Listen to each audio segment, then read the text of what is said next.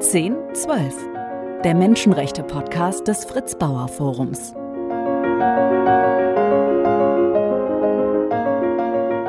Heute mit einem Gast, der vor vier Jahren erleben musste, wie seine persönliche Welt zusammenbrach, als er bei dem rassistischen Anschlag in Hanau seinen Sohn verloren hat und der seitdem dafür kämpft, dass sich in den Ermittlungsbehörden und auch in der Gesellschaft sehr viel verändert. Vielen Dank, dass Sie heute dabei sind. Armin Kotovic, herzlich willkommen. Gerne, ich danke Ihnen. Wir werden sicherlich über diesen Tag auch sprechen müssen, aber ich fange sozusagen mal im Heute an. Haben Sie das Gefühl, dass heute etwas Ähnliches wie damals nicht mehr passieren könnte, dass sich also die Dinge so verändert haben, dass heute die Voraussetzungen grundlegend anders sind? Es hat sich ein bisschen was in der Gesellschaft verändert. Ins Positive, die, die Leute werden etwas lauter. Der, ne das, der negative Trend ist dass der Rechtsruck in Deutschland. Das ist der Negativtrend. Man muss immer abwägen, was Sache ist. Und ähm, was die Politiker angeht, die gucken ja, wie der Trend ist und so reden die. Also hat sich nicht wirklich vieles verändert oder grundlegend etwas verändert. Hat sich in diesen Jahren oder seit diesem Tag Ihr Bild vom Rechtsstaat in Deutschland verändert? Wissen Sie, wenn mir jemand am 19. Februar vormittags erzählt hätte, was auf mich zukommt, ich hätte ihm gedacht, gesagt, du spinnst, in diesem Land ist es nicht möglich. Aber heute kann mich nichts mehr aus der Fassung bringen. Ich erwarte alles. Bei dem, was ich durchgemacht habe, das hat mit einem Rechtsstaat nichts mehr zu tun. Sie haben an diesem Tag, ich habe es vorhin gesagt, Ihren Sohn verloren, dafür natürlich tief empfundenes Beileid. Aber Sie haben an diesem Tag auch direkt erlebt, dass Sie behandelt wurden, wie niemand von uns in einer solchen Situation behandelt werden möchte. Sie haben das an vielen Stellen geschildert, aber was waren die, die eindrucksvollsten oder vielleicht auch die ähm, verstörendsten Erlebnisse dieser Stunden nach dem Anschlag? Wissen Sie, wir wurden wie rechtlose Objekte behandelt. Wie der Abschaum der Menschheit. Ich, ich sag's mal so wurden wir behandelt. Dass man uns keine Information gegeben hat, wo mein Sohn sich aufhält oder so etwas. Ist halt so. Wissen Sie, mein Vater ist 68 nach Deutschland gekommen. Ich bin 74 hier geboren. 74. Ich bin seit über 25 Jahren deutscher Staatsbürger, weil ich mich mit diesem Land identifiziert habe. Und ich muss dazu sagen, ich bin politisch weder links noch rechts. Ich komme aus der Mitte der Gesellschaft. So wurde ich erzogen und so habe ich meine Kinder erzogen. Wir standen immer auf dem Boden des Grundgesetzes. Ich musste danach, das war nach dem Anschlag, hat mir mir den Ausländerbeirat geschickt einen Migrationsbeauftragten und einen Dolmetscher. Ich frage Sie, verstehen Sie, was ich sage? Wir verstehen Sie sehr gut und äh, merken, dass Sie hervorragend Deutsch sprechen. Warum auch nicht? Sie sind in Deutschland geboren. Also ich bin hier zur Schule gegangen. Ich bin hier zur Schule gegangen. Alles, was ich gelernt habe, habe ich in einer deutschen Schule gelernt. Also war das schon falsch. Die zweite Sache ist, ich glaube, jeder kennt in der Bundesrepublik mittlerweile Bilder von meinem Sohn. Er war dunkelblond, er war blauäugig, er war hellhäutig. Er hat darüber Witze gemacht, als er zu Lebzeiten noch. Er sagt immer, ich habe den falschen Vornamen. Weil alle haben gedacht, dass er anders heißt, nicht Hamza. Wegen seinem Aussehen. Weil Hamza erwartet man schon etwas, etwas Dunkleres vor sich. Aber es ist halt so wie es ist. Dann musste ich zwei Wochen danach den, den Bericht lesen von der Polizei. Die haben meinen Sohn als orientalisch-südländisch bezeichnet. Da drin steht, seine Augenbrauen werden, werden ähm, augenscheinlich kosmetisch verändert, gezupft. Das, was hat, wissen Sie, wenn mir jemand in der Tat nach, das in die Hand gedrückt hätte, ich hätte ihm gesagt, es tut mir leid für die Familie, aber Gott sei Dank ist es nicht mein Sohn. Glauben Sie, jemand hat sich dafür entschuldigt? Ja, auf das Thema der Reaktionen der Behörden müssen wir gleich noch kommen. Ähm, Sie haben ja mal in einem Interview auch festgestellt, es wird sicher keine Straße nach Ihrem Sohn benannt, wie in, in anderen Fällen. Glauben Sie, dass die Ermittlungen anders gelaufen wären, wenn Ihr Sohn nicht Hamza, sondern Hans geheißen hätte? Davon bin ich feldenfest überzeugt. Wissen Sie, wenn mein Sohn Hans gehießen hätte und in einem Bierkeller gesessen hätte, wäre der Notausgang nicht verschlossen gewesen. Und wie wir heute wissen, war es auf Anordnung der Polizei. Warum das so ist? Es gibt mittlerweile in den vier Jahren gab es Statements der Polizei. Die Arena Bar und der Kurt Schumacher Platz gelten als kriminelle äh, als Hotspots. Die Frage ist doch dann, wieso hat man diese Bar nicht geschlossen, anstatt dreimal am Tag Razzien dazu machen? Dreimal am Tag. Wissen Sie, es hätte jeden treffen können. Es hätte jeden von uns treffen können.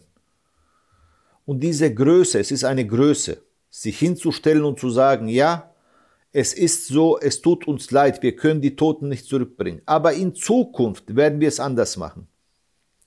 Das ist hier nicht passiert.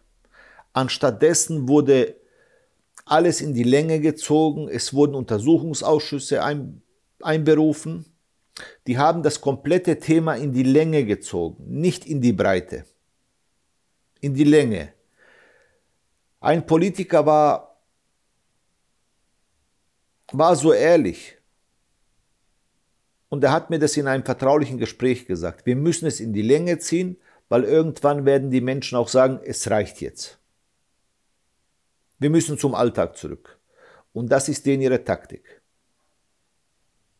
Ein Politiker, der im Fernsehen bei einer Talkshow von kleinen Paschas redet, er kann sich nicht hin, hinstellen und dann gegen rechts wettern. Das ist ein Paradox. Und er hat das auch nur gemacht, weil die Menschen zu diesen Demonstrationen gegangen sind, gegen rechts. Er wollte da, wie soll ich Ihnen sagen, bisschen, bisschen politisches Kapital draufschlagen. Das sind Politiker. Ich weiß nicht, ähm, ich dachte immer, das sind Menschen, die, die wären auf, aufrichtig und ehrlich. Bis ich das Buch von Machiavelli gelesen habe, Der Fürst. Und dann habe ich gesagt, der Mann hat das vor ein paar Jahr, Jahrhunderten geschrieben, das Buch, aber er hat es auf den Punkt gebracht. Es hat sich nichts verändert. Die hessische Polizei hat ja eine gewisse ja, traurige Berühmtheit eigentlich aufgrund von äh, rassistischen Chatgruppen, aufgrund von Ermittlungsverfahren äh, quasi gegen Polizistinnen und Polizisten. Ist das genau dieses Klima, in dem solche äh, Dinge, die Sie gerade beschrieben haben, dass also vielleicht die Erwartung im Hinterkopf, da heißt jemand Hamza, also muss der irgendwie orientalisch aussehen, dass das auch in die Ermittlungen einfließt? Ich danke Ihnen für die Einleitung. Ich danke Ihnen für die Einleitung. Das Problem, es sind diese berühmten hessischen Verhältnisse. Ich weiß nicht, ob Sie wissen, dass die Hessen CDU Stahlhelm-Fraktion genannt wird. Diesen Namen haben die seit über 30 Jahren. Diesen Spitznamen. Das sagen keine SPD-Politiker, das sagen ähm, CDU-Politiker aus anderen Bundesländern. Die nennen die Stahlhelm-Fraktion. Das, was hier passiert ist, in Hessen, passiert schon seit über 20 Jahren. Wir haben den NSU, da saß ein Verfassungsschützer drin, als Halit Yozgat erschossen wurde. In, Im Internetcafé. Der hessische Innenminister damals, Volker Bouffier, hat die Ermittlungen behindert und hat es alles so hingestellt, wie er es gebraucht hat, zu seinem politischen Vorteil. Ich meine, das ist mittlerweile bekannt, das weiß jeder.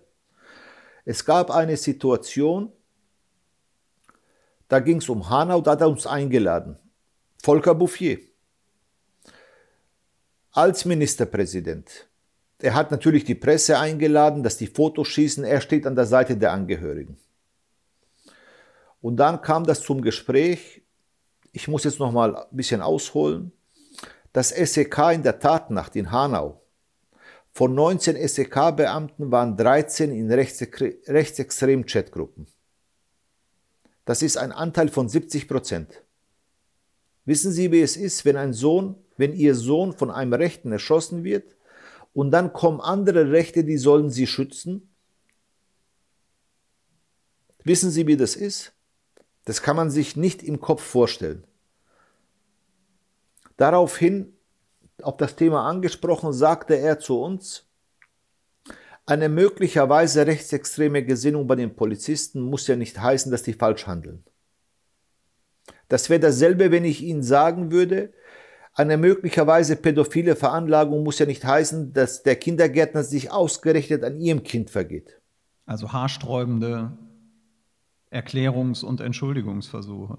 Aber äh, was fühlen Sie, was denken Sie, wenn Sie diese Beileidsbekundungen oder auch Betroffenheitsbekundungen von Politikerinnen und Politikern hören. Sie haben sie damals selber bekommen. Wir erleben sie aber ja in, in großer Regelmäßigkeit, wann immer ein, ein rechtsextremer Angriff erfolgt, wann immer ein, ein, äh, äh ein Komplott aufgedeckt wird und so weiter. Gibt es sehr, sehr schnell ähm, sehr große Beileidsbekundungen oder auch Solidaritätsbekundungen. Wir hören, äh, nachdem diese unsäglichen Deportationspläne der AfD bekannt geworden sind oder noch einmal größer bekannt geworden sind, hören wir große Bekenntnisse der Politik zu ähm, den Menschen im Land mit Migrationshintergrund. Der Kanzler hat nochmal gesagt, jetzt vor einigen Tagen, 25 Prozent in Deutschland haben Migrationshintergrund und es ist unser gemeinsames Zuhause. was empfinden Sie nach all dem, was Sie erlebt haben, wenn Sie sowas hören? Wissen Sie, Beileidsbekundungen, Entschuldigungen ohne erkennbare Veränderung sind nur Manipulation. Das ist nur Manipulation. Mehr ist es nicht. Mir wurde das Gefühl gegeben, durch die Behörden, dass ich niemals dazugehören werde. Mhm. Dieses Gefühl wurde mir vermittelt und wird in heute Ihrem eigenen Heimatland, in dem Sie geboren sind. Ich dachte, ich war fest davon überzeugt, dass es meine Heimat ist. Heute bin ich mir nicht mehr sicher. Was ist denn in diesen Jahren für Sie unbeantwortet geblieben? Es sind viele Dinge ja erst mit sehr, sehr großer Verzögerung. Sie haben diese verschlossene ähm, Notausgangtür äh, angesprochen, ins, ans Licht gekommen. Gibt es noch zentrale offene Fragen, wo Sie Aufklärung einfordern? Jetzt muss ich Ihnen ins Wort fallen, der Notausgang war drei Tage nach der Tat allgemein bekannt. Bei den Behörden. Allgemein bekannt. Dann hieß das, die können nicht ermitteln, die haben keine Akten dazu. Der Federführende ist der Generalstaatsanwalt, der gar nicht für den Notausgang zuständig ist. Alles dieses Versagen, wo, worüber wir jetzt reden, ist Problem des Landes Hessen. Die Bevölkerung in Hessen hat gewählt, hat die CDU wiedergewählt. Mit großer Mehrheit. Also ist es dann ein gesellschaftliches Problem. Gab es für Sie mal den Gedanken, aus Hessen wegzugehen? Ich habe jeden Tag diese Gedanken im Kopf nicht aus Hessen, sondern aus, dies, aus diesem Land zu. Wenn ich mir das angucke mit Remigration, das ist ja nichts Neues. Das hat doch die AfD schon vor mhm. fünf, sechs Jahren gesagt. Es sind so viele, dass sich neuer Holocaust lohnen würde. waren, waren doch die Worte der AfD. Es ist doch nichts Neues. Gab es denn in all der Zeit auch, wir haben ja jetzt über die offizielle Seite gesprochen, über Behörden, über Politikerinnen und Politiker, gab es auch andere Erlebnisse oder andersrum gefragt, was, was haben Sie denn aus Ihrer Bevölkerung, aus der Bevölkerung, aus Ihrer Nachbarschaft, aus, aus der Stadtgesellschaft in Hanau erfahren? Wissen Sie, es gibt solche Menschen und solche Menschen. Es gibt Menschen, die feiern mich auf der Straße an und sagen, wenn es dir hier nicht gefällt, äh, gefällt, kannst du ja gehen. Dann gibt es auch diejenigen, die auf den Boden gucken und sich schämen für das, was passiert ist. Es gibt, es sind halt Menschen. Jeder Mensch ist anders. Das wissen Sie. Und man kann nicht alle Menschen über, ein, über einen Kamm scheren. Das wäre, es wäre Utopie. Und es wäre der Sache nicht gerecht. Aber ich danke den Menschen, die mir zuhören und die das genauso sehen wie ich. Wissen Sie, in Hanau hat der Notruf oder vor nicht 20 Jahre hat er nicht funktioniert. Nicht ordnungsgemäß. 20 Jahre. Der Notausgang ist abgeschlossen. Und dann kommen Politiker, und jetzt meine ich einen bestimmten, den Oberbürgermeister von Hanau. Es ist ja im Untersuchungsausschuss raus rausgekommen und es ist auch schriftlich, verschriftlich worden, dass für den Notausgang die Stadt zuständig mhm. ist. Also er ist der politisch Verantwortliche. Er kommt zu den Jahrestagen und spielt sich auf als sterbender Schwan. Er trauert mehr als ich um mein Kind. Das ist, da müssen Sie sich mal den Kopf greifen. Wissen Sie, und wenn ich sage, ich will ihn nicht am Grab von meinem Kind sehen, kommt er trotzdem und bringt sogar die ganze Presse mit. damit er sich da präsentieren kann. Was ja noch eine doppelte Missachtung es ist ein Problem der Angehörigen ist. Ja, nicht nur das. Gucken Sie mal. Egal was wir machen, wir können die Toten nicht mehr zurückbringen. Leider Gottes. Das kann kein Mensch und das erwarte ich auch nicht von ihm. Von niemandem erwarte ich das. Das geht nicht. Aber wir sollten doch aus den Fehlern lernen. Und das geht nur, wenn wir die Fehler beim Namen benennen und die daraus resultierenden Konsequenzen ziehen. Und solange das nicht passiert, das ist dasselbe wie Albert Einstein sagte, auf dem Bahnhof auf dem Schiff zu warten. Welche Konsequenzen müssten denn gezogen werden? Was ist vielleicht so das, das Dringendste, das Drängendste, damit ähm, so etwas nie wieder passiert und damit Sie sich vielleicht auch wieder in Ihrer Heimat heimisch fühlen? Es müsste eine Aufarbeitung des, Ganzes, des Ganzen, eine richtige Aufarbeitung und sagen, ja, es sind Fehler passiert. Wissen Sie, Hanau war nicht nur menschliches Versagen, es war Sta Behördenversagen, Staatsversagen. Und daraus sollte man auch die Lehren ziehen. Es kann doch nicht sein, dass jemand, der psychisch krank ist, offenkundig, der Ermittlungsverfahren wegen Brandstiftung und BTM hat, noch in den Besitz von Waffen kommt. Und dann noch die dritte Waffe. Ich meine, wo leben wir hier in den USA? Das treibt mich an.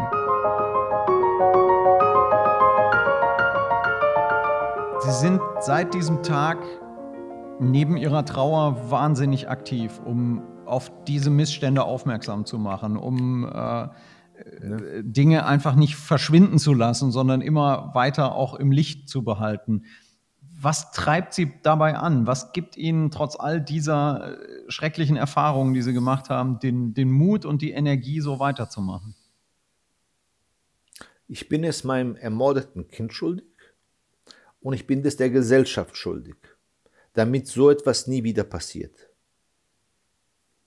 Wissen Sie, es geht nicht spurlos an einem vorbei. Ich hatte drei Schlaganfälle, weil der Körper irgendwann fängt an zu schreien. Diese schlaflosen Nächte, dieses alles. am Anfang habe ich, hab ich das alles erzählt und die Leute haben gedacht, ich würde Verschwörungstheorien verbreiten. Weil es geht nicht in den Kopf.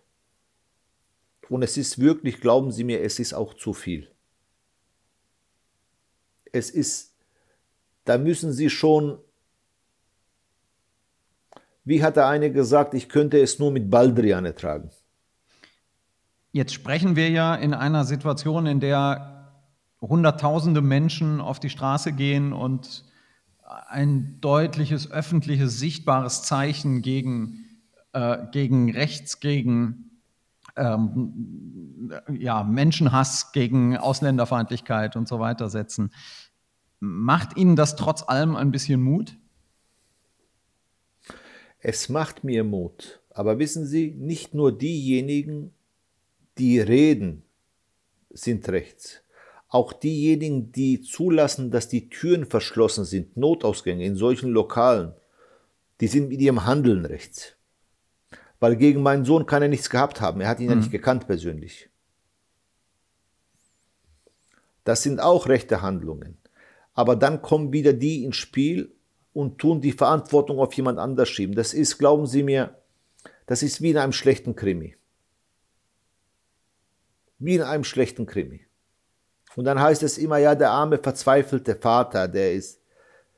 Wie sagte Fritz Bauer, wir sehen nur die Spitze des Eisbergs. Wir können gar nicht erahnen, was darunter ist. Herzlichen Dank, Armin Kotovic, dass Sie mit uns über diese schrecklichen Erlebnisse gesprochen haben. Und danke, dass Sie sich die Zeit genommen haben für unseren Podcast. Gerne. Vielen Dank. Ich danke. Danke. 1012 der Menschenrechte-Podcast des Fritz Bauer Forums. Mehr Informationen zu unserer Arbeit unter fritz-bauer-forum.de. Música